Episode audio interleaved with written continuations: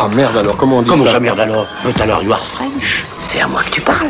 Alors à qui est-ce que tu parles? T'envoies un autre que moi ici?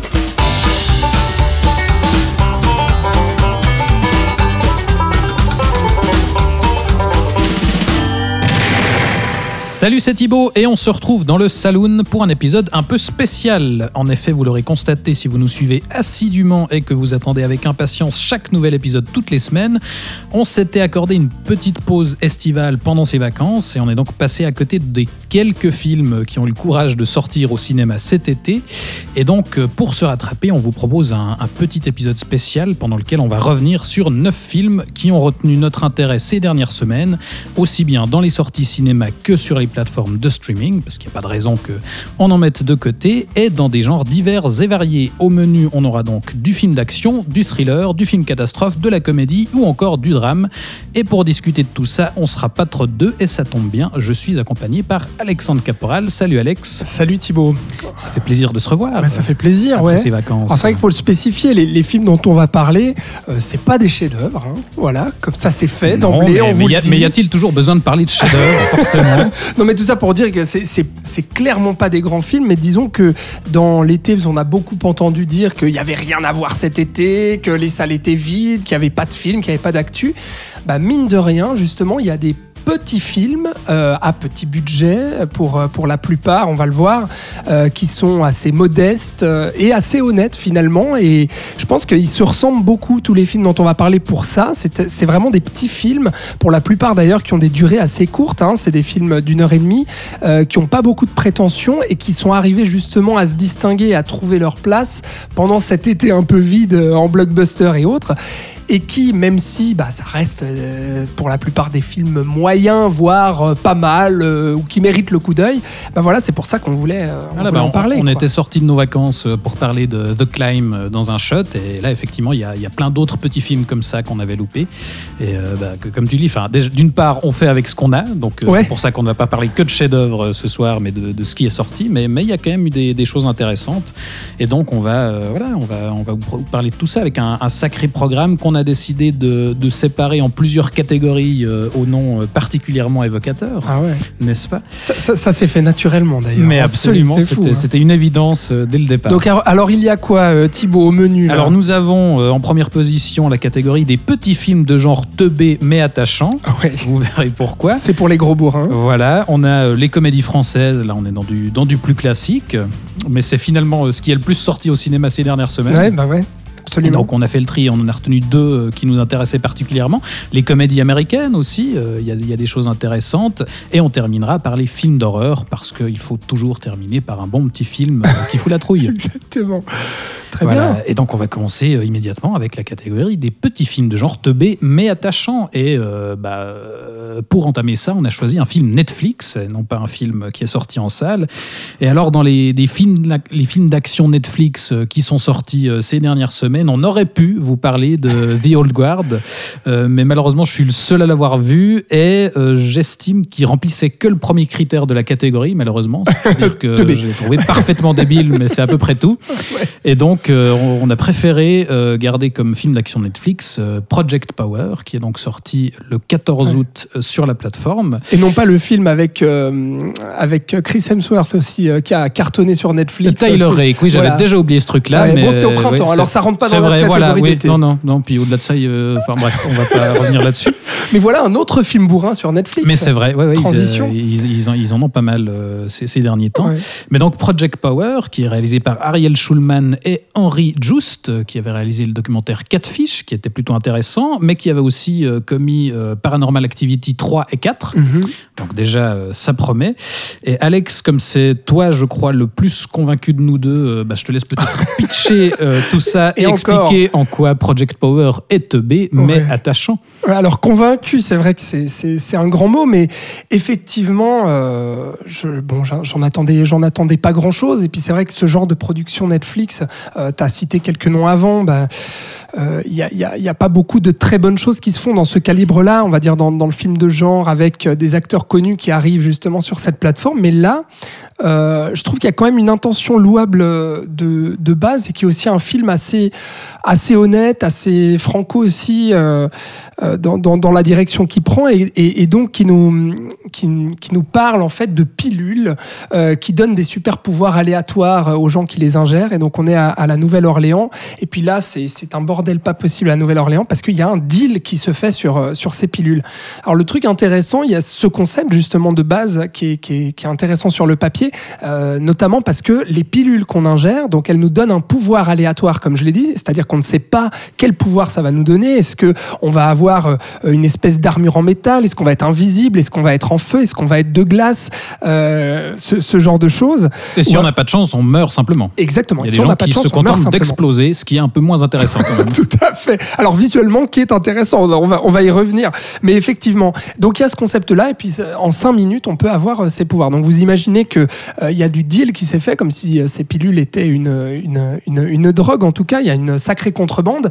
Et puis on a trois personnages qui vont essayer de démasquer le grand Manitou derrière ce, ce trafic qui ruine justement euh, la Nouvelle-Orléans. Et euh, là-dedans, on, on retrouve au casting bah, Jamie Foxx euh, qui, euh, qui joue un, un Liam Neeson dans Taken, c'est-à-dire que son but c'est retrouver sa fille qui est apparemment prisonnière du malfrat justement de, de, de la drogue, euh, qui est lui-même, Jamie Foxx, un mec un peu costaud avec un fusil à pompe, ancien soldat, très très très énervé, et puis qui va accompagner une jeune dealeuse.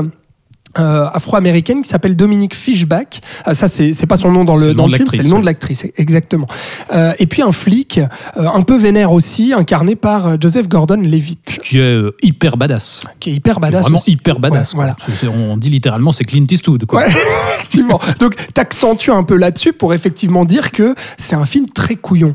C'est très simple aussi, euh, et, et c'est très droit au but qui fait justement sa qualité. et Ça reste très divertissant. Il y a ce concept qui est très cool, qui est bien introduit aussi, euh, ce concept fantastique et super-héroïque, qui est assez ludique au début du film en tout cas, euh, qui malheureusement ne va pas être assez exploité par la suite parce que euh, vu comme on vous vient de vous le pitcher, bah, vous vous imaginez mais des tas de possibilités justement pour traiter ça, notamment la possibilité de vie ou de mort, le, le pouvoir aléatoire, etc.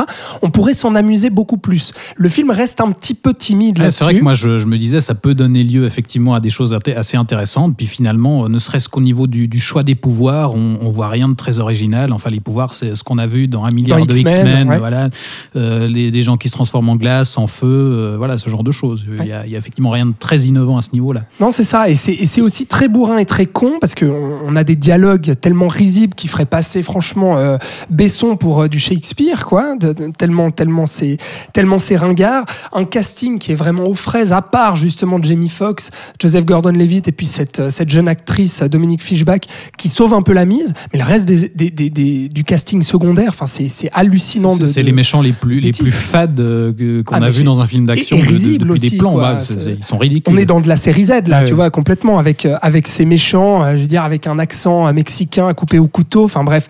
Et on essaye en fait, au lieu justement d'exploiter ce concept de manière ultra ludique euh, et par la mise en scène.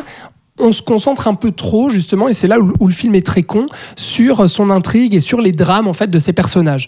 Euh, ce qui peut faire une force quelque part, parce qu'effectivement les personnages euh, existent, mais on s'attarde trop en fait sur les parcours émotionnels, familiaux, etc. des personnages. Oui, parce que la dealeuse en question a aussi euh, le grand rêve de se lancer dans le rap, donc il y a toute Ah une intrigue avec ça aussi. Ouais, bah oui, hein, elle veut rapper devant son professeur d'histoire qui lui dit qu'elle est nulle, alors lui, il la challenge pour qu'elle rappe en classe. Enfin, en fait, il y a plein de choses aussi comme ça qui fonctionnent pas très bien et qui font que le, le- scénario a pas mal de défauts, en fait. Où il y a des problèmes d'écriture à ce niveau-là, où justement, on aimerait un petit peu plus de fluidité et puis euh, peut-être peut-être une, une intrigue un peu plus épurée, alors que là, on va d'un coup sur un personnage, ensuite sur un autre, donc on sait pas bien, puis ça casse un peu le rythme. Malgré ça, le film est divertissant, notamment justement euh, par le dynamisme en fait de sa caméra. C'est-à-dire que le film sait ce qu'il est, c'est-à-dire un divertissement un peu bas du front, un peu con, simple, euh, qu'on a déjà vu aussi euh, pas mal de fois, malgré son concept qu'on peut croire original, mais comme tu l'as dit Thibaut, qu'on revoit un petit peu partout, si on connaît un peu le genre justement fantastique et super-héroïque avec les super-pouvoirs et tout ça. Mais malgré tout, euh, je, je trouve qu'il arrive à rendre en fait chaque scène dynamique. Et ça passe par ses, euh, à la fois par ses mouvements de caméra. On est tout le temps dans une caméra qui bouge, tout le temps dans du travelling. Ah, ça, il faut surtout pas qu'on qu'on se pose et qu'il y ait le moins de moments de répit. Ouais. Et, et franchement, moi, je trouve que c'est une qualité pour ce film-là. C'est-à-dire que finalement, ça passe tout seul, euh, ça se regarde, ça se laisse tout à fait regarder. Il n'y a pas d'accro, et puis on se laisse, on se laisse un peu embarquer, quoi. Et puis on débranche un peu le cerveau et on bah. se dit, bah, ça, ça- ça fait le taf. Et puis même esthétiquement parlant, il y a aussi un certain cachet. euh, euh, et au niveau visuel, je, je vais y revenir après, mais il y a aussi pas mal, euh, pas mal de, bonnes- de bonnes choses là- là-dedans. Ouais, en fait, en fait c'est comment il s'appelle Schulman et, et Just. Moi, ils me font un peu penser à euh, une sorte de Neveldine et Taylor, donc ceux qui avaient fait Hypertension avec Ah, Jason ouais. Statham et, et le film Gamer avec Gérard Butler, dont on parlera ce soir Ah, d'ailleurs. ah. Sus- Suspense. Mais enfin, ça, ça me rappelle un peu ces deux gars, mais en propre. C'est-à-dire que contrairement à Neveldine et Taylor, c'est pas euh, cracra, c'est moins vulgaire et provoque que, que ce qu'ils pouvaient faire, mais c'est le même genre de cinéma euh, assez crétin avec une Ouais. mise en forme hyper hystérique où euh, il y a une volonté de, de balancer mille trucs à l'écran avec euh, des Sauf que là, ça se prend un peu plus au sérieux ici. hein. Oui, mais Neveldine Oh, oh. Taylor, ça se prend aussi au sérieux dans, dans l'espèce de truc subversif. On est, on est méchant, enfin, Ouais. affreux, ça les méchants. Voilà, enfin, il y a, mais, mais, mais je trouve qu'il y a ce même, cette même envie et volonté de, de dynamiser à outrance l'image Ouais. avec un montage hyper cut, euh, quitte à ce que le découpage ait absolument aucun sens et, et où on sollicite constamment en fait euh, l'attention du spectateur. Mais ça marche, ça marche. euh, et puis, euh, alors tu disais c'est moins cracra. Il y a quand même des choses justement visuellement. euh, alors, on sent euh, parce que les, les deux réalisateurs, euh, t'as oublié de le mentionner, mais avaient réalisé un film complètement débile aussi qui s'appelle Nerve. Nerve. Ah oui, Effectivement, un thriller, thriller sur fond de, de jeux sur smartphone avec euh, des joueurs qui doivent réaliser des défis dangereux. Euh, Il y a des joueurs qui payent pour regarder les gens faire des défis Ouais, et bah, bah, ceux je qui font les de, défis. de euh, Neveldine et Taylor, c'était un peu leur gamer à eux. Voilà. Nerve, justement, c'est ah, oulala, la technologie, et puis quand même les jeunes, la société où on va. Voilà, et puis on va faire un, un propos un peu philosophique sur la jeunesse, voyeurisme. dérive. Et puis on va utiliser l'esthétique de Nicolas Winding Refn avec ses néons à outrance et puis cette image hyper léchée. Et là, on retrouve ça aussi. On retrouve cette esthétique un peu comme ça avec des, des couleurs très fluo, très flash euh, et, et- et avec cette photo justement léchée. Mais c'est tout aussi con euh, euh, que Nerve. Sauf qu'ici, il y a quand même deux, trois idées cool, visuellement parlant. Je pense notamment. Euh, pour parler de mise en scène, à une scène en particulier qui est une scène de baston filmée depuis un sas où est renfermé un personnage qui est en train de geler, donc qui a ingéré une pilule comme vous pouvez l'imaginer, et puis qui ensuite a le pouvoir euh, de glace, si on veut, ça devient la reine des neiges, et la caméra tournoie dans ce sas à mesure que la fille panique, et on va suivre la baston en fait derrière justement des vitres qui sont en train de, de s'embuer. Et, euh, et là-dedans, je trouve qu'il y y y a de bonnes idées avec ça, et notamment aussi euh, dans, dans, dans la manière d'aborder le gore et le body horror, parce que justement, les pouvoirs qu'ingèrent les, les personnages sont assez dégueulasses. Et puis, c'est pas des pouvoirs euh, qui font du bien, quoi. Euh, tu sens qu'il y a des corps qui se Ouais, ça implique transforment un, un certain sacrifice. un sacré sacrifice. Et puis, et puis il y a des mains qui giclent, il y a des torses perforés, il y a ce genre de choses. Donc le film va oser aussi une, une violence visuelle et puis et puis du gore et du body horror qui justement est assez bienvenu. Ouais, et ça, qui c'est intéressant l'idée que le, on peut obtenir des pouvoirs absolument dingues, mais c'est quelque Ouais. chose qui fatalement euh, finit par consumer le, le corps. Tout à fait. Tout à fait. Donc il y a ces petites idées-là, mais qui, euh, globalement, pour moi, n'arrivent pas à sauver pleinement le film. Euh, honnêtement, je l'ai quasiment oublié. C'est-à-dire qu'il y a, pour moi, ça, ça reste trop anecdotique, euh, ça reste trop en, trop en retrait, pardon, par rapport à son concept de base. Et puis, trop de défauts, justement, dans, dans, le, dans le scénario. Et puis, il faut dire que c'est un peu trop con aussi. justement, pour, terminer, donc, au niveau du scénario, moi, il y a quand même quelque chose qui m'inquiète un peu, c'est que en regardant précisément le, le CV euh, des, des- gens de l'équipe, euh, j'ai remarqué que le scénariste Matson Tomlin, dont c'est le premier scénario, donc on pourra peut-être un peu l'excuser, mais il est co-scénariste sur le futur Batman. Ah voilà. que j'attends beaucoup et du coup ça, je ne sais pas s'il faut que je m'inquiète de savoir qu'il est euh, dans l'équipe qui écrit euh, qui écrit tout ça. Et dis-toi qu'il est que vu, vu co-scénariste, Project hein. Power euh, et sa vision du, du matériau super héroïque, je sais pas ce qu'il faut du coup en attendre. Enfin voilà. Effectivement. Bah, Et voilà, bon, je jetais un coup d'œil. Si, si vous avez rien à faire un samedi soir, vous avez Netflix, vous l'avez peut-être probable- probablement vu déjà si vous nous Ce qu'on écoutez. peut dire effectivement, c'est que, comme tu l'as dit, au moins on ne s'emmerde pas. C'est ça, on s'emmerde pas, Je, je suis pas sûr que ça apporte énormément ce film, mais en tout cas, ça arrive à maintenir l'attention euh, degré ou de force. Ça fait le divertissement du samedi soir, franchement. Voilà. Voilà, et ben vous savez comment utiliser votre prochain samedi soir. Ouais. Euh, on va donc enchaîner avec le deuxième film de cette catégorie des petits films de genre teubé mais attachants. Et on va passer par un film euh, qui est sorti au cinéma, lui, le 12 août dernier. Et il s'agit de Greenland. C'est le Euh, sauveur des le cinémas. sauveur des cinémas. Tenet, pof, laissez-moi rire. Va te rhabiller, Christopher Non, non, Nolan. Greenland. de- Voici Gérard Butler. Voici le réalisateur Rick Roman Woff, Woff, je ne sais pas comment ça se dit, euh, mais qui nous avait euh, gratifié du film La chute du président, n'est-ce pas? Le troisième volet de cette formidable trilogie d'action avec Gérard Butler. C'était un peu son die à lui. Mhm. Et quelle, quelle trilogie Et donc là, euh, ce Rick Roman euh, met à nouveau Gérard Butler en scène, mais ce coup-ci dans un film catastrophe, puisque oubliez euh, Geostorm, le, le précédent essai de, de Butler dans le, dans le genre du film catastrophe, parce qu'avec Greenland, eh ben Gérard, il a enfin sa guerre des mondes à lui. Ouais. Oubliez Spielberg. Oubliez Spielberg, parce que là, comme euh, Tom Cruise en son temps, eh ben Gérard, il doit traverser les États-Unis avec sa famille pour échapper à rien de moins que l'apocalypse, puisqu'on a une énorme comète qui est sur le point de s'écraser sur la Terre. Et donc, euh, lui, sa femme euh, et son fils euh, ben, doivent atteindre le Groenland, qui est apparemment le dernier refuge pour l'humanité, s'ils espèrent survivre. Donc, avec un, pitch pareil, ben, on aurait pu s'attendre justement à, un sous Roland Emmerich. Enfin, c'est un peu ce qu'on pouvait craindre aux premières images, c'est-à-dire un, film catastrophe euh, bien débile euh, qui fait tout péter euh, sans s'occuper de construire des personnages. Mais non, grosse surprise. En fait, Greenland, il se prend extrêmement au sérieux. Ah ouais, alors euh, ça. ça a ses avantages et ses inconvénients.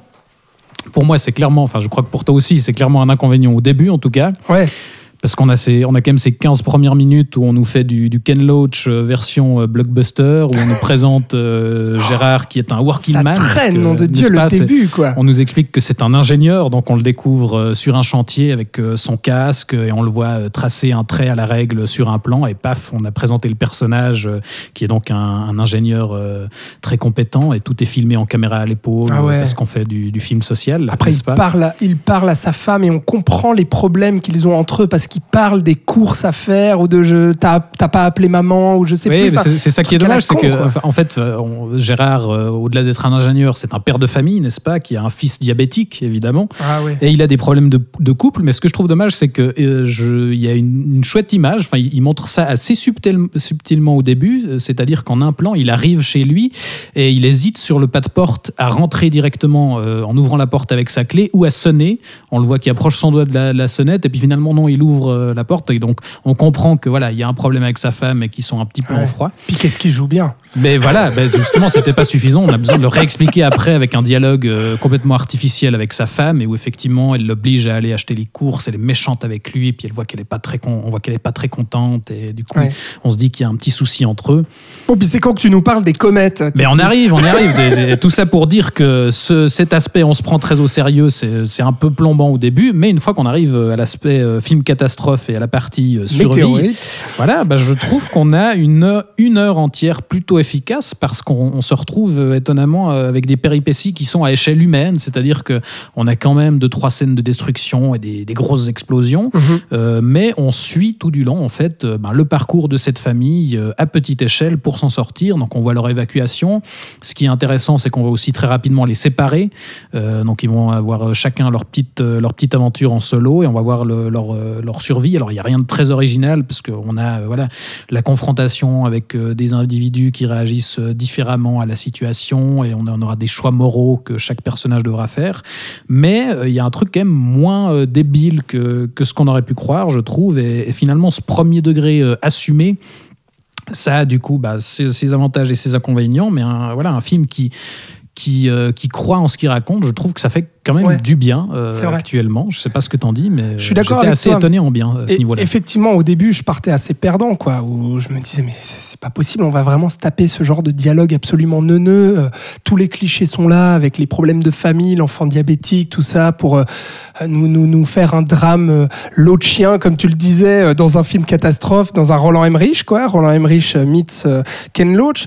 Et, et finalement, euh, ça reste un tout petit film, vraiment un tout petit film catastrophe, assez fauché aussi, hein, on le verra avec euh, notamment les effets spéciaux. Ah oui, dès, dès qu'il faut faire des explosions, c'est un peu plus compliqué. Voilà, mais qui reste honnête et surtout pour moi, qui tortille pas du cul pour chier droit. C'est vraiment ça qu'il faut dire, c'est-à-dire c'est un film droit au but aussi, euh, à, la, à la manière.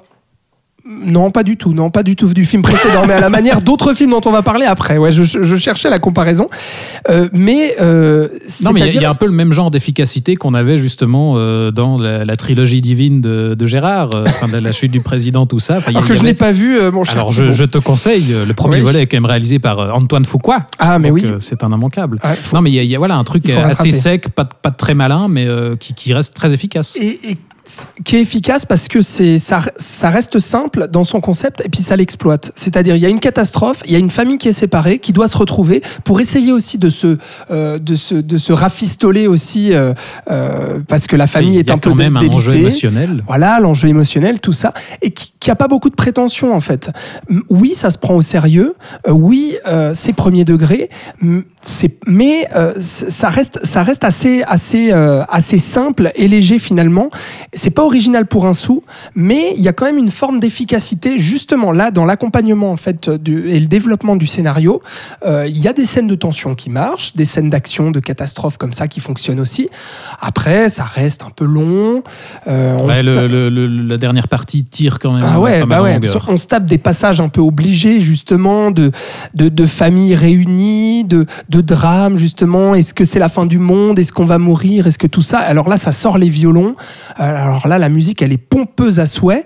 Euh, mais voilà, donc. euh, finalement, ça, reste là aussi euh, un tout petit film. Vraiment, vous, vous allez pas sauter au plafond, mais vous allez passer un moment finalement pas désagréable. Pareil que le film précédent, je pense que ça s'oublie très rapidement. Euh, mais en tout cas, euh, voilà, si vous êtes en manque de ce genre de film euh, et de films d'action au cinéma, bah, ça, ça- ça vaut le coup. Il est probablement encore en salle parce qu'on n'est pas prêt de revoir ce type de film voilà, qui c'est c'est le avant un seul moment. film catastrophe qui est en ce moment projeté Voilà. au cinéma. C'est sorti début août, il me semble, Greenland. Et puis, à mon avis, ça va rester encore quelques semaines. Donc, au moment où sortira cette émission, bah, voilà, faites-vous plaisir entre potes, ça passe. Voilà, ça passe. C'est un bon résumé du film. Voilà, Et alors, est-ce que le film suivant passe euh, on, on va voir ça. ça passe, va- mais lourdement. Puisqu'on va clôturer euh, cette partie petit film de genre teubé mais attachant avec Unhinged ou Enragé en français qui est sorti le 26 août au cinéma. C'est réalisé par Derek Bort et au casting on a quand même Russell Crowe. Euh, Mhm. Karen Pistorius que je ne connais pas et euh. Jimmy Simpson euh, qu'on connaît un peu pour, ce, pour des seconds rôles et donc là on revient à la Nouvelle-Orléans comme pour Project Power mais ce coup-ci on est dans le présent pour un thriller qui a l'air de mélanger astucieusement le duel de Steven Spielberg et Hitcher avec Rutger Hauer pour un résultat sûrement, sûrement fascinant parce que moi je ne l'ai pas vu, tu es le seul Ouais. Alexandre à l'avoir vu et donc je vais te laisser nous expliquer pourquoi c'est c'est le film à voir Sûre- sûrement. Alors, c'est un gros, gros, gros film bourrin, vraiment très, très bourrin. C'est un film de pétage de plomb. Les films que tu cites, euh, c'est vrai qu'on retrouve, on peut retrouver ça, mais surtout le premier film auquel on pense, c'est Chute libre en fait de Joel Schumacher. Euh, Souvenez-vous, c'est un, film culte des années 90 où on suit Michael Douglas euh, qui, qui est dans les bouchons avec sa bagnole, qui est un Américain moyen avec sa petite cravate, sa petite chemise, ses petites lunettes, sa petite coupe à brosse, et puis son attaché case, et qui pète un câble. Du jour au lendemain, voilà, les bouchons, ça le fait chier. Il pète un plomb et il devient complètement dingue. Il va péter les câbles sur des gens et puis il va même euh, euh, commettre l'irréparable avec euh, ce, discours social justement sur les, classes moyennes oubliées et puis pressées comme des citrons par la société. Et là, on se retrouve exactement dans le même cas de figure. Il y a aussi une histoire de bagnole, aussi une histoire de pétage de plomb sur la route. En fait, c'est Russell Crowe qui est dans son gros pick-up, en américain moyen aussi, bien bourru, un peu barbu, avec une cantine, mon ami, mais un bide à bière mais énorme. Ah, il est loin le temps de Gladiator. ouais. Alors là, je peux te dire que Gladiator est très très loin. Et donc, qui est un, là aussi un rejeton de la société, trompé par sa femme, enculé par son banquier, son patron. Enfin bref, il en peut plus, tu vois, il en a ras la ras la patate le, le, le buffle, le croc. Et donc, le jour où une jeune femme décide de le klaxonner alors que lui, il a arrêté son pick-up devant un feu vert, la femme le klaxonne, elle est dans son droit. Bah, le feu est vert, Le feu est vert. Voilà. Et ben là, il devient un buffle enragé, prêt à charger et à faire passer la pire journée à cette femme. C'est ce qu'il dit d'ailleurs. Tu vas voir, euh, euh, parce qu'il lui demande à un moment donné, euh, parce qu'il l'a rejoint à un feu, il lui dit Tu veux dire pardon pour euh, m'avoir klaxonné? Elle dit Non, je suis dans mes droits. Elle dit Ok, tu veux pas dire pardon Et ben je vais te faire passer la pire journée de ta vie. Donc il la traque. Et puis ensuite, il va prendre son téléphone et il va décider d'aller buter tout son répertoire téléphonique. Voilà, il Bah, va jouer un faire, petit oui. jeu sadique parce qu'il se dit Voilà, c'est ma dernière journée, je vais faire n'importe quoi. Donc c'est là où on peut comparer avec Chute libre. Par contre, Chute libre est un vrai grand film. Ce qui n'est pas le cas d'Enragé. Chute libre était un drame psychologique assez crépusculaire qui fait penser aussi au western par moment, qui avait euh, euh, une, une vraie euh, profondeur dramatique Un vrai fond social. un vrai aussi. fond social aussi. Là, on est dans du film bête, bas du front, bourrin, gros film de bourrin. Ce qui peut faire son avantage parce que finalement, on n'explique pas, on fonce dans le tas en fait. Ce qui, euh, ce qui au début, moi, m'a donné un peu de mal à accrocher au truc en fait, Euh, parce que je me disais mais c'est- pas possible en fait qu'un gars comme ça euh, pète un câble alors qu'il était dans le tort, tu vois, et puis qu'il s'acharne en fait comme un gros bourrin pour vraiment faire passer la pire journée à cette nana. Et au bout d'un moment, on accepte en fait ce délire-là. Et on se dit ah mais oui, en fait ce que ce que veut nous montrer le réalisateur, il, veut il veut rien nous expliquer, il veut rien justifier, il veut pas creuser la dramaturgie du, du film, il veut vraiment aller limite dans le slasher pour euh, euh, aller dans, vraiment une, grosse charge de taureau assumée qui termine d'ailleurs par, euh, par une forme de chasse où Russell Crowe se transforme limite en boogeyman, quoi, tu vois. Donc, euh, une fois que, qu'on arrive à passer un peu ce cap-là et puis prendre un peu de la distance et amener un peu de, de justement de, de, ce, de, second, de second degré pardon, et de suspension d'incrédulité là-dedans, euh, le film passe et puis c'est un gros défouloir en fait qui fait du bien parce que justement le fait qu'il n'explique pas euh, qu'il va pas essayer de creuser son personnage Ouais. On n'a pas des, des flashbacks qui nous expliquent Non. que l'enfance de Russell Crowe c'était très Voilà, difficile et c'est que c'est ça. pour ça qu'il est un petit peu tendu. Là, il est droit au but, il est violent, il est très très bête, effectivement, parce que la plupart des actions de l'héroïne sont complètement connes, comme les actions de Russell Crowe d'ailleurs, mais les dialogues aussi font, font assez pitié. Enfin voilà. Mais c'est un petit film d'une heure et demie euh, qui, justement, moi, dans son côté subversif, violent et franco de port, me fait plaisir. Quand je dis euh, que c'est que c'est très bête et qu'on a le discours social qui est ultra appuyé et martelé, on commence quand même le film en te montrant des, de vraies images des routes à la Nouvelle-Orléans et puis euh, en Amérique, en montrant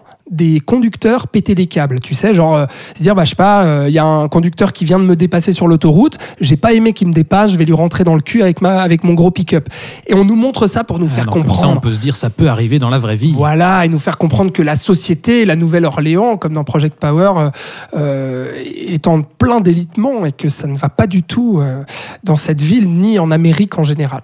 Mais bon, Russell Crowe, il est assez terrifiant, franchement, et il fait bien le rôle justement du, du- du gros bourrin qui, qui, renifle, qui souffle, qui crache et qui envoie des patates parce que ça cogne fort hein, par moment. Et voilà, pour tout ça, euh, j'ai passé un moment euh, assez agréable. Je me suis bien marré et voilà, il y a ce- ça, ça vaut pas plus que ça, quoi. Ouais, bah, bah, je crois que c'est un peu ce qui, ce qui caractérise les trois films dont on vient de parler. C'est des films qui prétendent pas être plus qu'ils sont, que ce qu'ils sont, enfin, des, qui sont pas très très malins, euh, mais qui sont assez, voilà, rentre dedans, assez direct, assez simple, efficace et carré, et voilà. Et des, des, des fois, on ne demande pas forcément plus que ça finalement. Exactement. Exactement. Et celui-là, c'est le plus con des trois, hein, si jamais. Ah, voilà. mais alors écoute, Ouais. je Donc, me faut- réjouis faut de voir, rattraper. hein, Thibaut. mais j'y compte bien. Un Russell Crowe dans une voiture euh, qui, est, qui est très énervé. ah bah tu vois, Voilà, je Voilà. suis direct convaincu. enragé, c'est en salle. Faut y aller. J'espère que vous avez noté. Bah, ça clôt du coup notre première partie euh, de cette sélection. On va donc enchaîner avec la deuxième qui concerne les comédies françaises. Alors, comme on le disait, les comédies françaises, c'est certainement ce qui est le plus représenté euh, au cinéma actuellement. Euh, mais on a choisi d'en retenir deux qui ont retenu notre attention. Et la première, c'est Terrible Jungle, qui est sorti le 29 juillet en salle. Et c'est le premier long métrage de Hugo Benamozig et de David Caviglioli avec un chouette casting composé de Vincent de Dienne, Catherine Deneuve, Alice Belaïdi et Jonathan Cohen. Et ce terrible jungle, ça raconte l'histoire d'Eliot de Bellabre, qui est un jeune anthropologue qui part en Guyane rencontrer la tribu des Otopi et qui disparaît mystérieusement dans la jungle. Alors sa mère, qui le considère comme un débile incapable de quoi que ce soit, ben, elle décide de partir à sa recherche en entraînant évidemment avec elle la gendarmerie locale qui est menée par un lieutenant-colonel parfaitement incompétent. Donc déjà là on pose euh, un pitch plutôt prometteur. Et on a affaire, euh, comme on le devine, à, à une parodie de film d'aventure qui lorgne un petit peu euh, du côté du cartoon euh, ou de la BD. Ce on, on a finalement Ouais. affaire à un espèce de, de, Tintin euh, complètement décalé. Et surtout, euh, c'est ça qui, moi, m'a fait plaisir, qui mise beaucoup sur un type d'humour qu'on voit finalement assez peu, je trouve, dans, dans la comédie française, qui est, qui est l'absurde. Euh, on a un nombre de scènes incalculables qui vont euh, assez loin euh, dans ce délire-là. Enfin, dès le début, on a justement Catherine Deneuve qui fait sa dé- déposition à la gendarmerie pour signaler la disparition de son fils et qui essaye de dicter son nom de famille. Et, et là, en face d'elle, un gendarme complètement demeuré qui n'est pas capable de, de, de- d'é- D'écrire son nom, quoi. d'écrire son nom. Ouais, il écrit BLRB. Enfin, et on Et- insiste sur et on cette insiste, vanne. on fait du- ouais, il y a aussi un sens du, de la durée, enfin, Ouais. où on étire les scènes, pareil avec euh, un moment de, où, on, où on explique euh, comment la tribu des Utopies euh, confectionne sa drogue, Ouais. et on a une recette complètement non-sensique, où on mélange des médicaments, de l'essence, du décapant, on fait Elle flamber tout géniale ça. scène. ouais. Euh, et là aussi, on étire au maximum avec en face de, de Dienne, où on monte ses réactions. Il est complètement terrifié. Où il est là, mais vous êtes sûr que c'est quand même très très jaune? Enfin voilà, il y, a- il y a un Et- vrai sens, je trouve, du, du timing comique. Et tu parles d'absurde, déjà rien que cette tribu des, des utopies, en fait, euh, où on voit finalement que c'est tous des, des, des paumés, euh, euh, drogués, justement, ch- chercheurs d'or à leurs heures perdues. C'est mais pas du tout, contrairement à ce que croit l'anthropologue, c'est pas du tout des natifs. Enfin, il y a des des Québécois. le- ouais, ouais. C'est- des gens qui viennent d'un peu n'importe où et qui sont menés par justement une, une jeune Lolita qui est incarnée par Alice Belaïdi. Donc là, déjà, il y, a- il y a un truc qui, qui, font- enfin, qui fonctionne pas, quoi, qui, qui rend le truc absolument absurde de voir tous ces chercheurs d'or. Et puis, non, mais le Québécois aussi, enfin, je veux dire, avec son, avec son look de justement d'indigène et puis qui a cet accent québécois. Enfin, c'est des trucs tout cons comme ça, mais, mais Ouais, mais finalement ils, qui ils savent créer l'inattendu. Et voilà, je jouais sur la surprise. Et moi, très sincèrement, je j'avais pas ri comme ça dans une comédie française de- depuis très très longtemps. Ouais, c'est vrai que c'est vrai que je me suis bien marré aussi. Il faut dire que ça ça prend un peu de temps à démarrer parce que le, le film a mine de rien tous les défauts d'un premier film hein.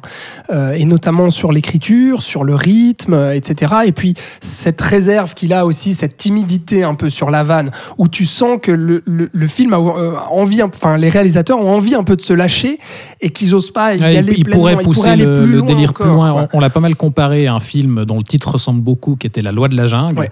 euh, qui est sorti en 2016, je crois, avec euh, Vincent Macaigne et Vimala Pons, si je me souviens bien du nom de l'actrice, et qui, qui, est- qui avait effectivement le même genre de pitch où euh, des Français euh, partent euh, dans la jungle euh, et, et qui effectivement poussait le délire beaucoup plus loin dans l'absurde. Maintenant, il y avait une espèce de, de, de- de position un petit peu poseuse, euh, on, on déconne, mais on fait quand même un film d'auteur, que là, on retrouve pas dans le film. Je trouve qu'il est Ah ouais, beaucoup, plus, beaucoup plus simple hyper dans sa démarche. ouais, ouais. Hyper décomplexé, euh, hyper simple aussi, pas du tout, pas du tout prétentieux vraiment. Euh, il jouit d'un casting vraiment impeccable, quoi. Vincent De Dienne est, est vraiment super dans ce rôle-là. Jonathan Cohen en gendarme, bon bah voilà. Ah, il est euh, fabuleux. in- inutile d'en d'en rajouter plus. Alice Belaïdi, elle est super aussi. Catherine Deneuve qui nous fait du Deneuve, un peu en, en, en bourgeoise coincée comme ça, mais elle le fait très très bien. Enfin. Tous les ingrédients sont là en fait. C'est dommage justement qu'il y ait cette timidité qui fait qu'au début, je souriais, tu vois, simplement. Je me disais, bon, ouais, voilà, allez, vas-y, euh, filme, euh, commence euh, vraiment à, me chatouiller les zygomatiques, quoi. Et au bout d'un moment, euh, vraiment, j'ai commencé à me marrer, quoi. Il y a cette scène-là, il y a une scène aussi dans, dans un espèce de, de, de magasin chinois, enfin, où les gendarmes vont faire absolument n'importe Voilà, et vont, les, les gendarmes vont finir drogués, enfin, ce genre de choses. Je, veux- je veux pas trop vous, vous en dire, mais, mais voilà. Il y a aussi des clins d'œil euh, qui font penser. euh, alors tu le disais, l'univers de la BD, ça se retrouve beaucoup justement dans le ton en fait et dans les dialogues qui font penser par moments à des dialogues d'Astérix en fait euh, sur ce côté un peu cynique, sur ce jeu, sur sur l'incompréhension entre les personnages et l'absurde.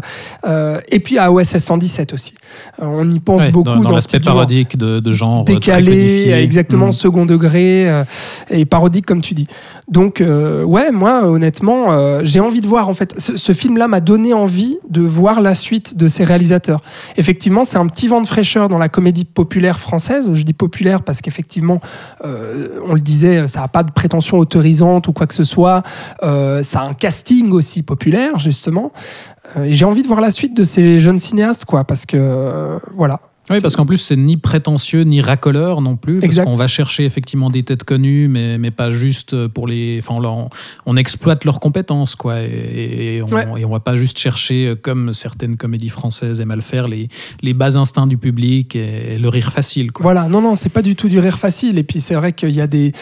Euh, ça ose même des, des, hum, de l'humour un peu subversif aussi, des trucs un peu gênants, justement. Euh, Ça, ça, ça ose l'humour raciste ou misogyne. euh, par Ouais, il y, a- il y a aussi euh. un, un propos, euh, alors euh, très léger, mais, mais quand même, où on questionne un peu les principes de l'anthropologie, euh, ne serait-ce que cette scène d'intro où Catherine Deneuve fait une expérience avec des chapeaux, Ouais. qui, est, qui est assez absurde, mais qui dit quand même quelque chose d'intéressant aussi. Oui, tout à fait. Donc voilà, non, euh, Terrible Jungle, euh, moi, ça m'a ça m'a fait du bien de voir ça. Euh, J'attends mieux, quoi, voilà, de- de- d'un film, d'une comédie, euh, et, mais, mais, mais on verra, Voilà, on verra ça- la ça suite, ça va dans le, voilà, ça va dans bon sens. Et Exactement. c'est encourageant. Tout à fait. Est-ce que ce sera le cas du film suivant de cette catégorie Euh, Mais on, oui. on va le voir, mais oui, oh, spoiler Puisque ce film suivant, c'est évidemment euh, la comédie à la côté de laquelle on ne pouvait pas passer, puisqu'il s'agit de Tout simplement Noir, qui est sorti au cinéma le 8 juillet dernier. Euh, c'est de Jean-Pascal Zadi et John Wax, avec Jean-Pascal Zadi et tout un tas de guests, euh, parmi lesquels on a Fari, Claudia Tagbo, Joe Star, Eric et Ramsey, et plein d'autres qui jouent leur propre rôle, puisqu'en fait il s'agit d'un faux documentaire, comme tu vas nous l'expliquer, Alex. tout à fait. Et c'est un, euh, c'est un des premiers films en fait euh, qui est sorti euh, au moment de la réouverture des salles. Il est sorti tout début juillet, euh, sauf erreur. Réouverture des salles en, France hein, surtout, et puis euh, la, Suisse avait rouvert quelques, quelques semaines avant. Mais disons que c'était la, première justement comédie euh, qui pouvait potentiellement toucher aussi un, large public qui, arrivait dans les salles.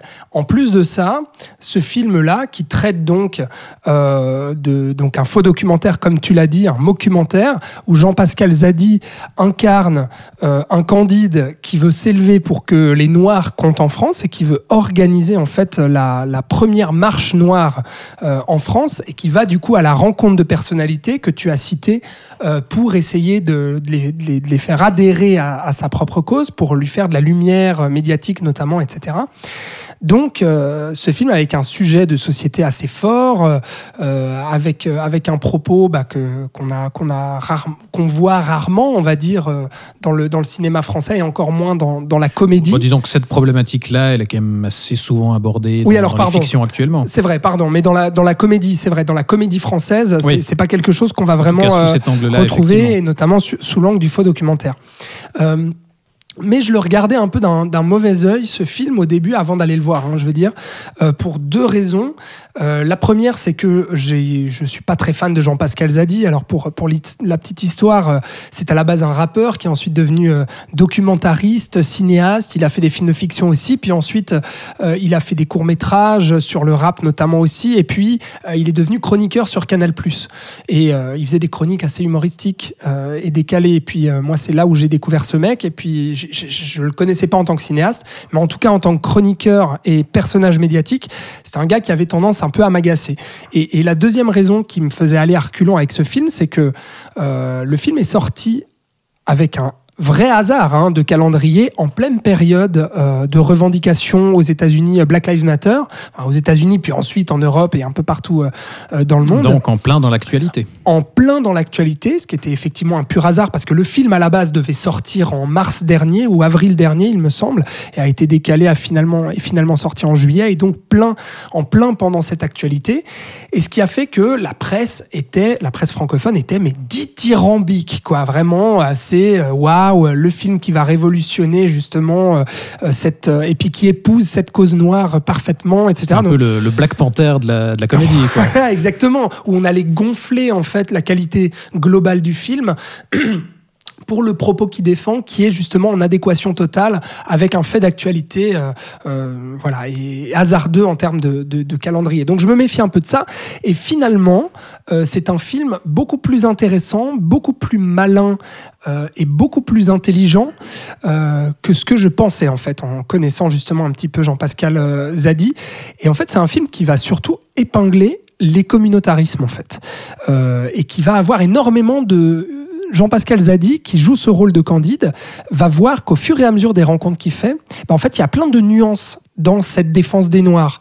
Euh, et ça va montrer en fait à quel point euh, cette cause noire, qui pour lui tient de base de la couleur de peau, bah, en fait est représentée sous différentes sous-catégories et que plus, on va creuser, plus on va voir que euh, les Noirs, comme euh, lui les voit, Jean-Pascal Zadi, de son œil de Candide, eh bien finalement euh, ont chacun des, comment dire, euh, des, des, combats différents en fait à mener et que finalement euh, on va pas arriver à trouver un combat commun et qu'à chaque fois il va être dans une dans une forme d'impasse où les gens vont être divisés où ils vont être divisés en sous-catégories et en sous-communautarisme. Ouais, au, au, fur et à mesure de ses interlocuteurs, on va constamment le confronter à justement ses choix euh, dans, dans sa démarche. Euh, pourquoi est-ce qu'on est-ce que t'as pas inclus les femmes noires aussi?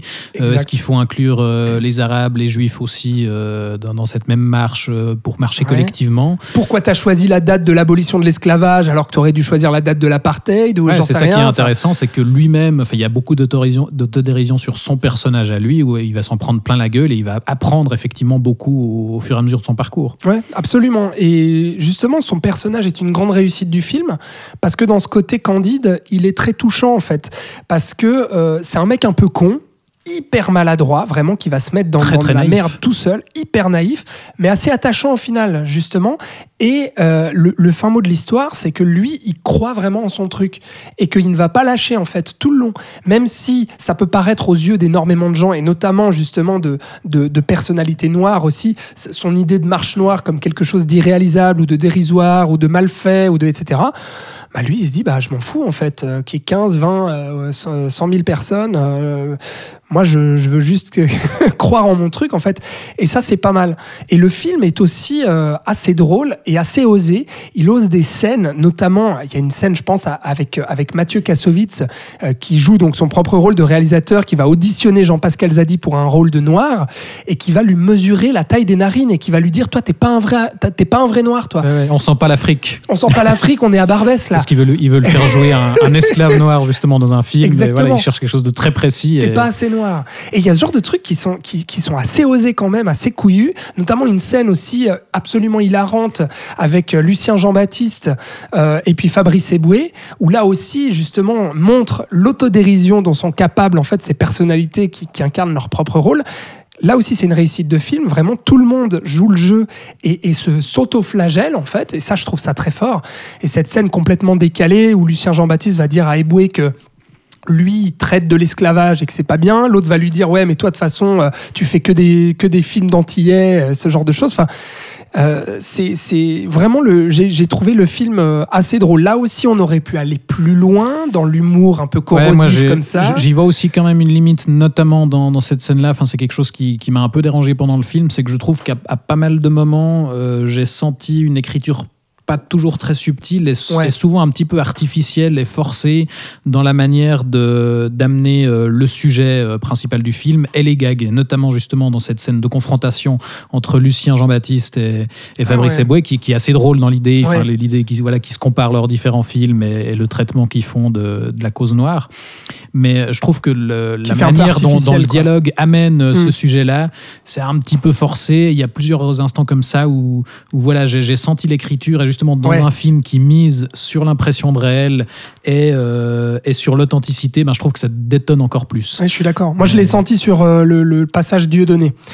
Euh, voilà, sans trop en révéler, mais oui, ouais, ouais, voilà, là aussi où il y a de la, où c'est un petit peu surécrit et par mm. moments artificiel, mais voilà, donc le, le film n'est pas, c'est pas un grand film hein, comme on a pu le lire partout, mais c'est une petite comédie attachante et aussi euh, qui ose certaines choses et qui ose autant dans l'humour que justement dans la manière d'aborder euh, ce sujet de société euh, euh, profondément d'actualité et de l'amener justement vers une forme de réflexion et surtout de nuance.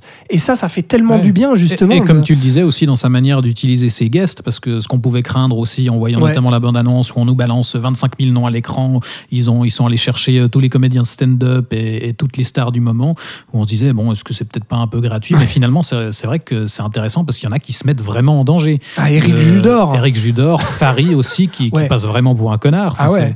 c'est- ça fait plaisir du coup de voir ça. Mhm, effectivement.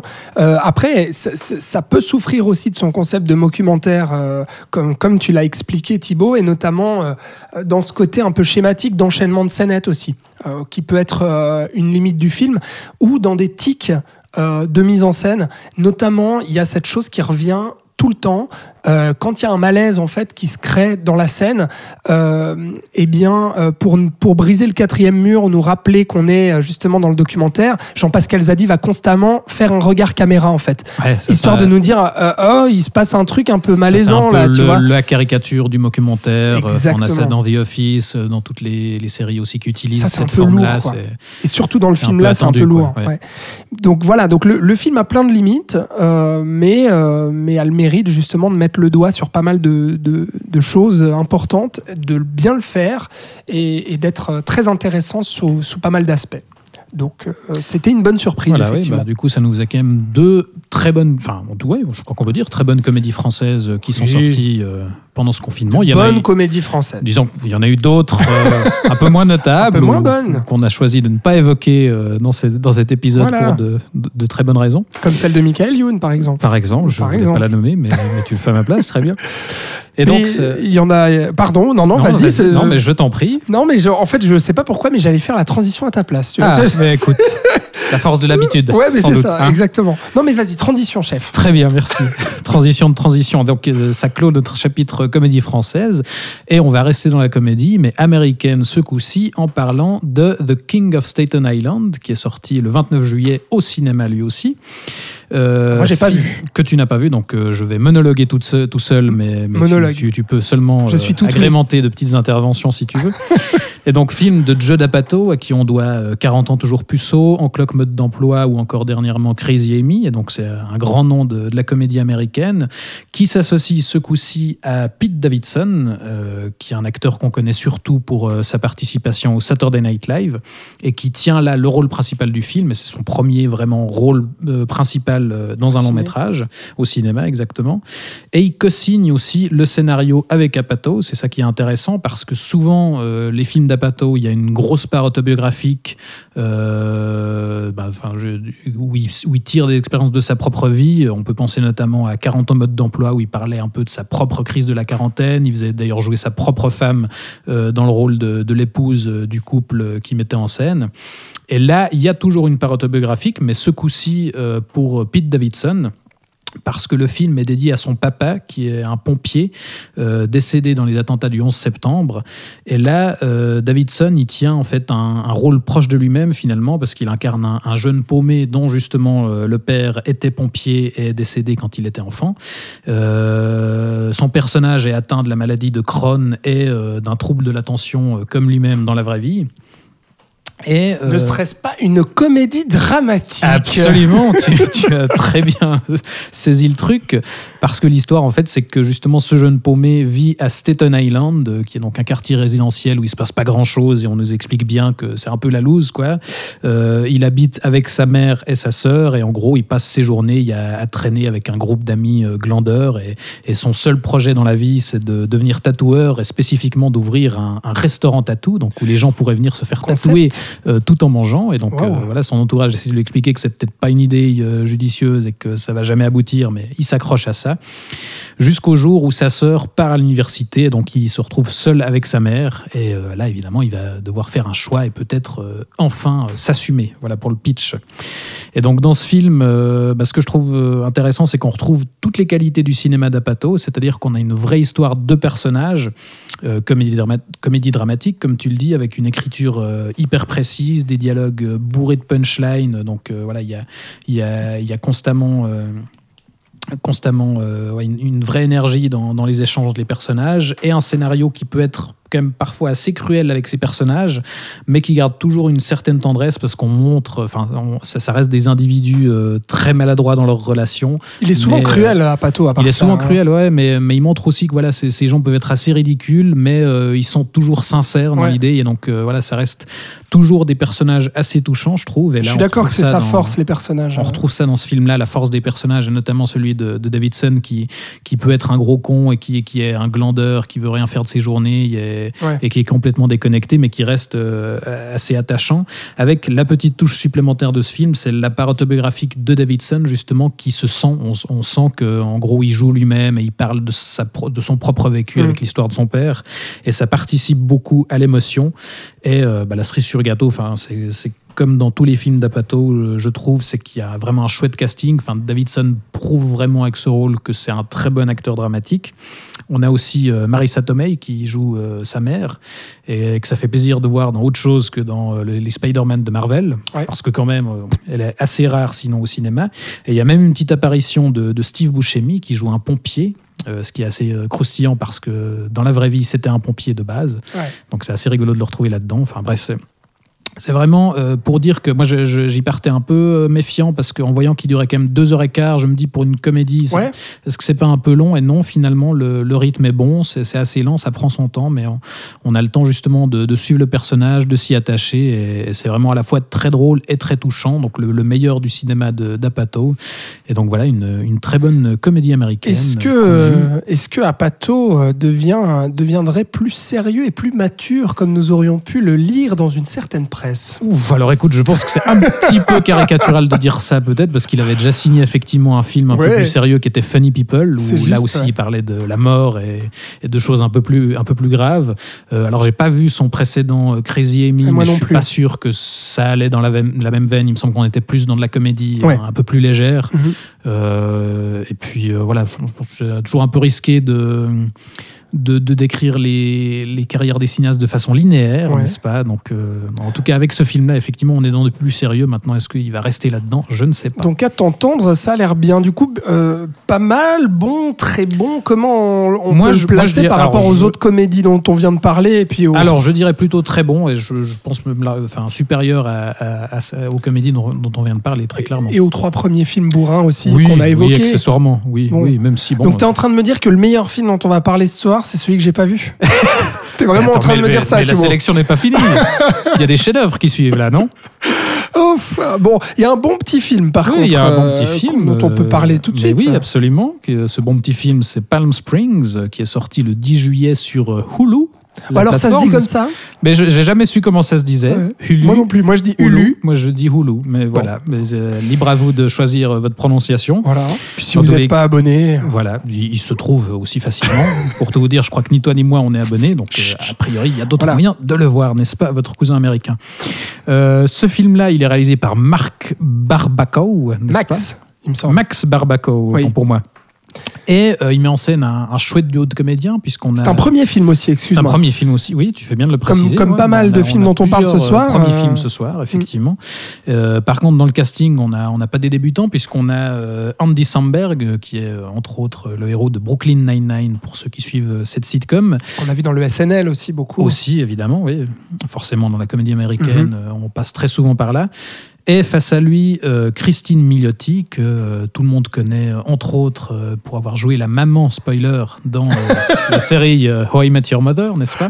C'était bien de dire maman et spoiler après. Voilà, mais on ne savait pas encore de quoi je parlais. hein ça aurait Ouais. pu être la maman dans Greenland, par exemple. Tu l'as dit un peu vite, euh, maman spoiler à I Met, mais voilà, mais on signalera ça dans, dans la description. écoute, merde, je crois que maintenant on peut le faire. hein. Bref, euh, ce film-là, on pourrait décrire ça, tu me diras si tu es d'accord, comme euh, une comédie romantique qui lorne du Oui. côté de Un jour sans fin. Oui, mais bravo, mais Hein absolument. Voilà. Oui, parce que souvenez-vous, Un jour sans fin, donc film culte aussi euh, des 90s avec, avec Bill, Bill Murray, Bill Murray, Bill Murray qui était long. euh, donc un mec coincé dans une boucle temporelle, ouais, c'était très long pour lui, Euh, et puis euh, qui, revivait tous les jours la même journée, d'où le titre Un jour sans fin.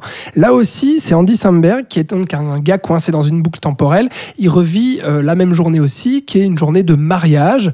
Tous les jours, il revit la même chose, jusqu'au jour où il va entraîner l'une des invitées du mariage avec lui dans cette boucle temporelle pour la simple raison que. alors, il faut m'expliquer par contre parce que c'est donc dans une grotte que tout se passe, Voilà, apparemment. en fait, si Voilà. les gens rentrent dans cette grotte, ils sont là, bloqués. voilà, ils après. sont bloqués dans une boucle. On saura pas pourquoi, mais c'est pas grave parce que le film se déguste très bien. C'est une petite comédie très sympa, sans prétention là aussi, Euh, pas très originale parce que en plus on sent vraiment le, le- c'est- plus qu'un hommage quoi, c'est une vraie revisite hein, d'un jour sans fin. Euh, et puis euh, mais, mais qui utilise justement très bien en fait ce concept de science-fiction. C'est drôle, c'est ludique, c'est tenu, c'est fun, c'est honnête aussi. Alors on passe quand même par les passages un peu obligés, c'est-à-dire que au début ce concept fait peur, nous on va suivre en tant que spectateur les yeux de cette jeune femme qui va se retrouver entraînée. Donc au début elle a peur de se dire mais qu'est-ce que c'est que cette, euh, cette boucle temporelle dans laquelle je suis coincé Ensuite elle va lâcher un peu les chevaux avec euh, son, avec son ami justement. Euh, donc là ça va donner lieu à des scènes assez drôles parce que justement le cinéaste se permet aussi euh, justement de, de, de, de profiter en fait de ça. Ouais, parce qu'une fois qu'ils ont compris que de toute façon ils recommencent à zéro euh, et peu importe ce qui se passe, Ouais. ils peuvent mourir tant qu'ils veulent. Ils euh, se lancent sur l'autoroute à, à 300 km heure. euh, Ils, enfin, ils, ils, ils balancent, je sais, je sais plus quoi, sur des gens. Ça fait un petit moment que je l'ai vu, mais enfin, il y, a- il y a pas mal de Ouais, trucs. bah, Ils savent qu'ils auront absolument pas, enfin, ils auront assumé aucune conséquence de ce qu'ils pourront faire dans la journée puisqu'on recommence tout à zéro, quoi. Donc euh, tout est possible. Voilà, et puis après, gentiment, euh, vu qu'ils vont s'amuser ensemble, eh bien, les sentiments vont naître. Et finalement, bah, on va se dire, mais attends, euh, on s'amuse bien, c'est cool, mais euh, on faut revenir un petit peu à la réalité. Là, on est en train de s'attacher, on est en train de tomber amoureux, mais euh, il faudrait peut-être euh, se dépatouiller un peu de cette merde et revenir euh, à la réalité. Donc voilà, le film suit un peu cette trame assez attendue. Tout devient un peu téléphoné dans la deuxième partie du film. C'est un petit peu dommage, justement. On perd un peu en rythme parce que on essaye d'appuyer ce, ce côté un peu sentimental, émotionnel des personnages. Mais globalement, ça fonctionne bien, notamment euh, grâce à ce duo en fait, à ce couple qui fait vraiment des étincelles à l'écran. Ils sont super les deux. Il y a une alchimie, je trouve, entre eux qui est qui est vraiment fabuleuse. Euh, et puis il y a le personnage secondaire aussi de J.K. Simons qui Oui, fait quand vraiment même. plaisir euh, de voir, qui joue bah, un gars un peu un peu bourru et puis et puis qui en veut justement à, à notre héros. On vous explique pas pourquoi, mais il a une très bonne raison de lui en vouloir.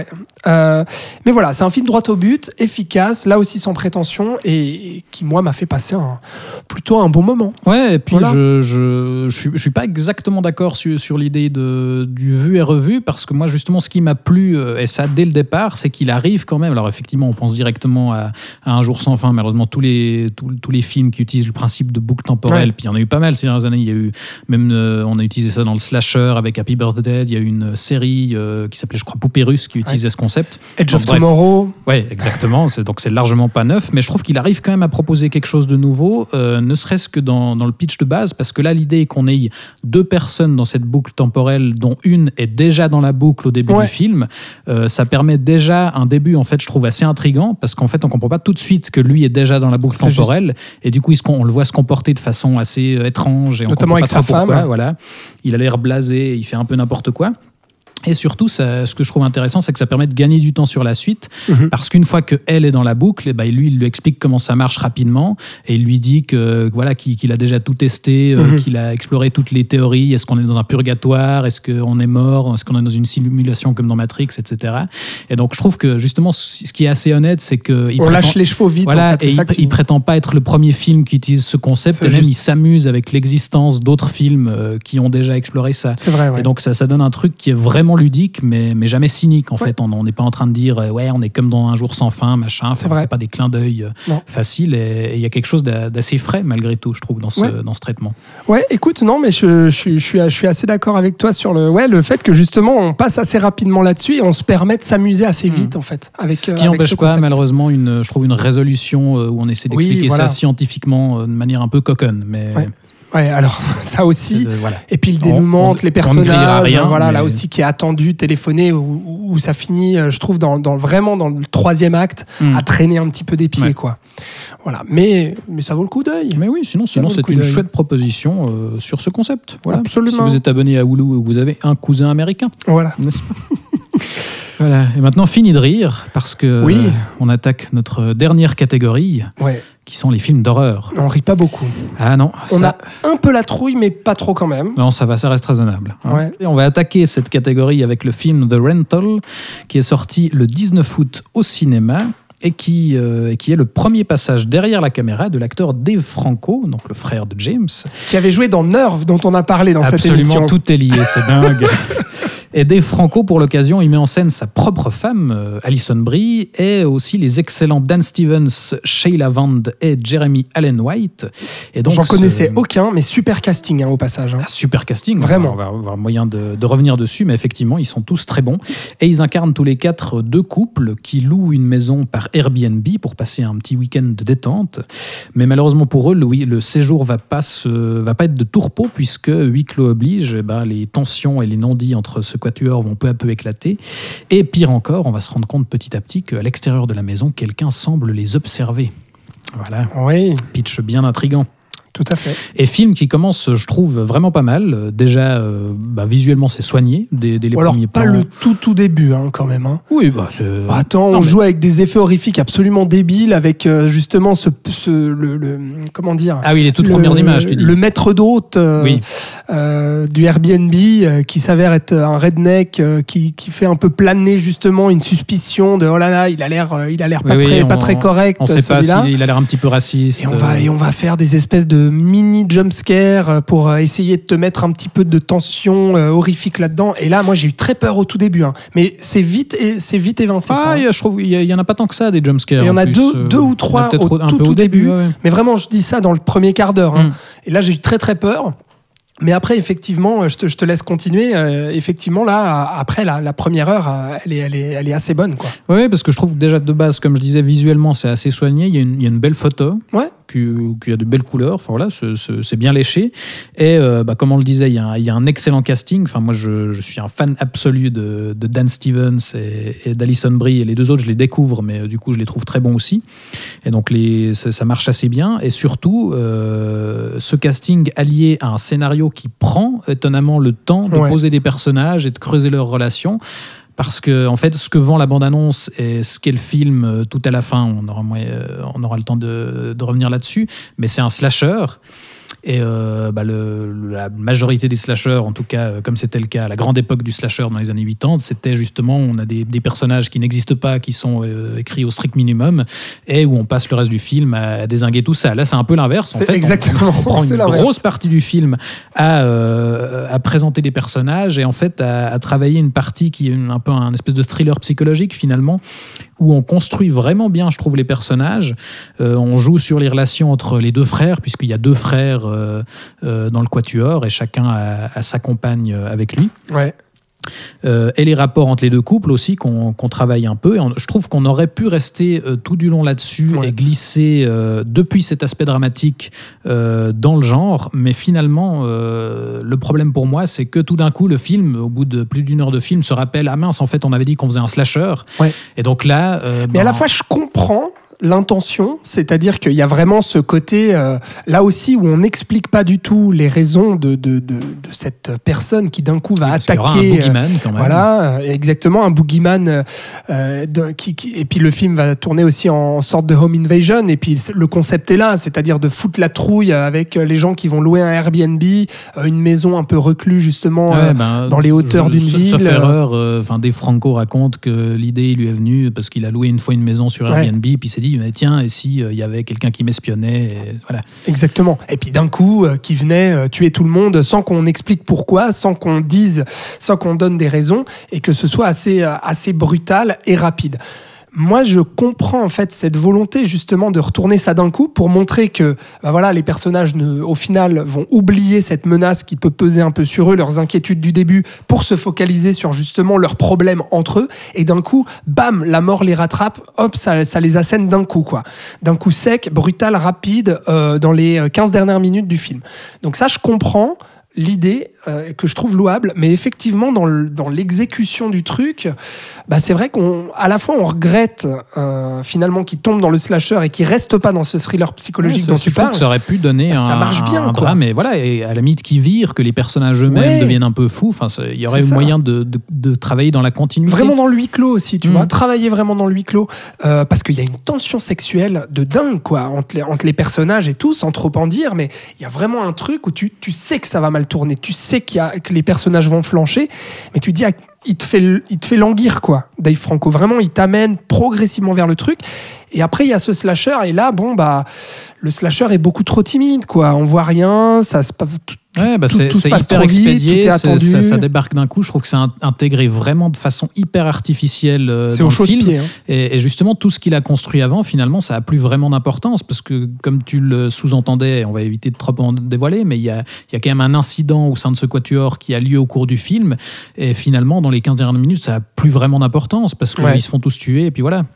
Exactement. Et ça, c'est un peu dommage. Voilà, c'est vraiment l'exécution qui, pour moi, est, est un, est un problème de ça. Mais voilà, dans cette, dans cette longue progression, comme tu le dis, avec ce casting hyper bien dirigé et tout, moi, je trouve que ça, ça reste un film qui, qui se regarde tout seul. Il y a alors, une pour- fluidité Pour aussi, une première euh, réalisation, ça reste tout à fait honorable. Et il y, a- il y a en tout cas effectivement une bonne heure au milieu qui fonctionne assez bien, Ouais. qui est assez, euh, assez réussi. Ouais. Là aussi, tout petit film, euh, une heure et demie, euh, assez rapidement expédié et oublié aussi par la suite, mais qui, qui manque pas justement d'idées. Et alors, est-ce que Dave Franco est un cinéaste à suivre? Moi, je dirais plutôt qu'il est bien entouré, qu'il a un bon chef opérateur, un très bon casting et puis une idée de base qui est assez sympa. Euh, Alors c'est ça, c'est peut-être aussi euh, l'autre limite du film, c'est qu'au-delà du scénario, euh, la, la mise en scène n'a pas vraiment de, Pas de grandes de idées, point de quoi. vue. Quoi. Non, Enfin, non, c'est ça. Le slasher, c'est intéressant justement parce qu'il fait quelques plans Mhm. justement en vue subjective de l'extérieur où on comprend que c'est le point de vue du, du tueur qui observe. Mhm. Mais, mais sinon, il n'y a, y a pas vraiment de, de vrais choix de mise en scène qui sont ça. Et justement, je, je ne vois pas derrière euh, un auteur qui ferait son premier film et qui serait potentiellement à suivre, ou en tout cas qui aurait suffisamment d'idées pour qu'on ait envie de voir la suite, contrairement au film dont on va parler tout de suite. Mais, mais que tu, tu- comme tu me fais Pardon, je je t'ai non, mais là, non, mais là, c'est une très belle transition. Écoute, je- j'accepte. Elle était bien. Et donc enchaînons directement avec le dernier film de cette sélection, Mais qui oui. est The Vigil, sorti au cinéma euh, le 29 juillet dernier, écrit et réalisé par Keith Thomas, et avec un casting euh, que je ne connaissais pas, composé de Dave Davis, Menachem Lustig et Malky Goldman. Et donc un nouveau film estampillé Blumhouse, donc euh, cette fameuse euh, maison de production euh, qui nous balance euh, 50 films d'horreur chaque année. Ouais. Mais ce coup-ci Du bon et du moins bon. Ouais, mais ce coup-ci, quand même, avec un, un sujet un minimum original, puisqu'on va explorer le folklore juif, ce qui n'est pas si courant que Ouais, ça dans le cinéma horrifique, en tout cas ces dernières années. Mais du coup, est-ce que ça suffit à, à ce que The Vigil se démarque de la majorité de films d'horreur parfaitement interchangeables que balance Blumhouse, ou pas? Alors non. Hein, on peut le dire euh, tout de suite, c'est-à-dire que non, Ça vaut un se- Paranormal Activity 3 et 4 pour toi. non plus, non plus, nuance. Non, pour répondre à ta question, il je ne vais pas dire qu'il se démarque par son originalité. Par contre, euh, là où il est louable, le film, euh, c'est dans sa tenue en fait, et dans sa maîtrise euh, des codes horrifiques notamment, et dans ses idées de mise en scène. Euh, pour- donc, pour vous poser un peu le, contexte, donc on va suivre ce personnage qui s'appelle Yakov et qui accepte en fait de veiller un cadavre pour une nuit. Euh, selon la, tradi- la tradition juive euh, orthodoxe justement, euh, dans cette tradition hébraïque, bah, on l'appelle un chômeur. Euh, S-H-O-M-E-R, voilà, pas un chômeur, bon. Et Il a un travail. voilà, il a un travail, ce chômeur. Et donc, à ce moment-là, il y a des phénomènes étranges, n'est-ce pas, qui apparaissent pendant la nuit, notamment cette vieille dame euh, qui ne veut pas euh, s'éloigner du cadavre euh, Donc de son mari défunt. défunt. Voilà.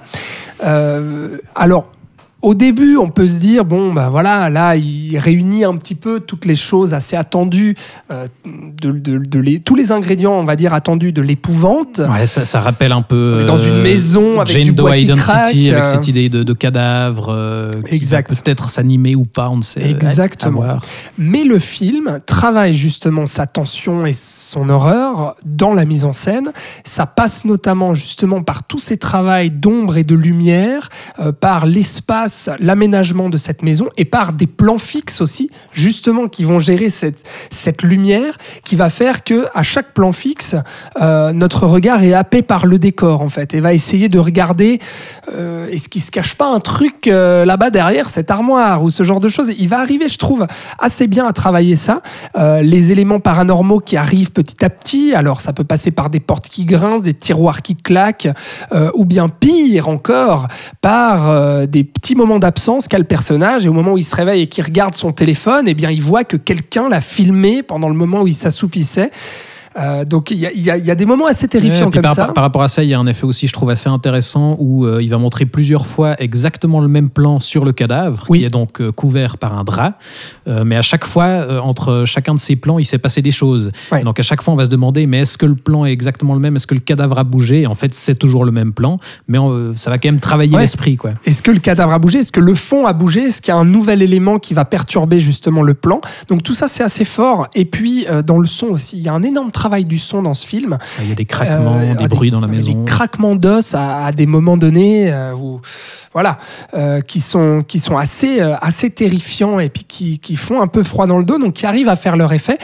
Le problème, c'est que ces éléments-là, euh, ces petites sueurs froides, elles sont trop rares en fait. Le film est vraiment trop avare justement dans sa gestion-là de l'horreur. Et pourquoi? Parce que le film, qui est peu, généreux, parce qu'il veut se prendre au sérieux et nous raconter, nous raconter pardon, un vrai drame à son personnage, faire exister son personnage et montrer pourquoi ce personnage-là va devoir lutter, n'est-ce pas, contre ses propres démons. Et quelque part, l'intention est louable parce qu'effectivement, le film le, fait assez bien. Il arrive à nous faire exister ce personnage, à le rendre attachant, à le faire exister, à lui donner un parcours dans le film. Le problème, c'est qu'il s'attarde un peu trop là-dessus et que ça casse parfois le rythme. Il va amener des flashbacks un peu trop appuyés, un peu euh, incessants. Ouais, on, aurait pu avoir un flashback, mais finalement, il le découpe en plusieurs Exactement. parties qui reviennent. Et ça, c'est assez mal géré. Et, et le, le gros problème là-dedans, il est là. C'est que le rythme est cassé, la tension est cassée, l'horreur est cassée et trop peu, et, et- et trop peu présente. Et puis que justement, dans l'horreur, même s'il maîtrise les codes horrifiques, il y a assez peu de nouveautés, assez peu de, de choses vraiment relevantes et, qui vont marquer la rétine et qui vont marquer l'angoisse aussi. Et ça, c'est un peu dommage. Parce qu'au-delà de tout ça, justement, pour un premier film, bah là, contrairement à The Rental, je vois un cinéaste qui a des vraies idées de mise en scène, en fait, derrière. Et qui pourrait, justement, s'il continue, euh, dans, le, dans le cinéma horrifique, le cinéma de genre, et peut-être dans cette écurie euh, Blumhouse aussi, euh, devenir un Mike Flanagan, par exemple, qui est un autre cinéaste qui s'est illustré dans le genre horrifique avec la série Hunting of Hill House euh, et puis d'autres films, euh, qui lui, justement, est vraiment un cinéaste à suivre. Et ce Keith Thomas, je ne veux pas dire que c'est le, le nouveau Mike Flanagan. autant de personnalité que, que. Flanagan, mais mais Mais il y, a il y un potentiel. Ouais, c'est son premier film et il y a un potentiel et pourquoi pas? Pourquoi Ouais, moi, il y a aussi un, un truc que je trouve intéressant, est-ce qu'aussi au niveau de l'écriture, c'est effectivement, je, suis- je suis assez d'accord avec toi sur le- la limite euh, de, du travail sur le passé du personnage et, et de, de- voilà du, du drame qu'on veut qu'on veut lui attacher. Mais euh, mais, mais ce, ce que je trouve intéressant, c'est que dans cette idée de révéler justement peu à peu le passif de ce personnage et, et ce qu'il travaille, euh, ça contribue petit à petit à remettre en cause ses visions parce qu'on on t'explique qu'en fait peut-être euh, que c'est lui qui a un souci, enfin qui, est- qui voilà qui imagine tout ça, qui, ouais. qui hallucine. Et, et pour moi, en fait, ça participe vraiment ça à renforcer la suspension d'incrédulité, parce qu'en fait, ça, ça fait que le personnage accepte ce qu'il voit comme, euh, comme potentiellement des, des hallucinations. Enfin, on accepte aussi ce qu'il voit comme potentiellement des hallucinations qui sont fausses, mais qui sont réelles pour lui, et donc euh, quand même terrifiantes. Donc, je trouve que ça permet quand même un, un glissement dans, euh, enfin, progressif dans le fantastique, qui est euh, malgré tout assez efficace Mhm. parce que voilà, on sait c'est pas directement où c'est du fantastique, euh, ac- acceptez-le, mais on, mais on travaille ça. Et là, il y a quelque chose d'intéressant. C'est juste. Non, donc euh, voilà, j'irai pas dire que c'est un, film réussi, euh, mais, euh, mais c'est un film qui a des choses, voilà, qui, qui renferme des choses intéressantes. Et puis c'est vrai que ça vaut mieux, par exemple, que Invisible Man qu'on a vu cette année aussi de Blumhouse, mais c'est moins justement efficace et, et droit au but que The Hunt de- du studio Blumhouse, aussi dans un registre totalement différent, hein, mais c'était pour, pour juste euh, parler du studio. Mais pourquoi pas, ça, ça- ça vaut le coup d'œil si vous avez euh, envie d'une petite frousse euh, un soir euh, au cinéma. Bah, je crois qu'il est encore en salle. Allez-y, quoi. Voilà, je pense qu'on on- on peut inciter à y aller. Non Ben oui, oui, je pense que voilà, si, euh, vous avez euh, bah, du coup une liste euh, de, de films à rattraper. euh, certains sont encore en salle, d'autres sur- sont, des sont sur des plateformes euh, et d'autres sont facilement euh, rattrapables Oui. encore, bien sûr. Donc voilà, on espère que ça vous fait une bonne petite sélection comme ça. Voilà, et qui montre qu'effectivement cet été 2020, qui a été assez pauvre, bah, a permis à des petits films justement de trouver leur créneau, quoi, et qui avait quand même deux trois choses divertissantes, intéressantes, prometteuses. Donc euh, il n'y avait pas rien euh, cet été. Il y avait tous les films dont on vient de vous parler. Donc euh, ça fait déjà pas mal quand même. Neuf films à part ça sur l'été, mine de rien. Ouais, et neuf films, que- enfin par- parmi euh, des tas d'autres qu'on défend a triés. Ouais, voilà, exactement. Par, par- parmi d'autres qu'on a films triés. qui ont retenu notre attention, Voilà. mais mais il y en a eu d'autres. Exact. Mais En tout cas, on espère qu'on aura su vous encourager à, à rattraper les films de cette sélection que vous auriez éventuellement loupés. En tout cas, de notre côté, c'était un plaisir de se retrouver pour discuter de tout ça. Merci Ah Alex oui. pour, ta, pour ta participation. merci Thibaut pour cette animation somptueuse, splendide, magnifique. Merci pour tes transitions. Plaisir. En tout cas, on espère pouvoir gentiment revenir à notre rythme habituel dans les prochaines semaines, mais dans les futures sorties euh, cinéma, il devrait quand même y avoir pas mal de choses intéressantes sur lesquelles on va tâcher de revenir. D'ici là, vous pouvez nous réécouter sur SoundCloud, YouTube, Spotify et Apple Podcast. Merci de nous avoir suivis. À bientôt. Ciao, ciao.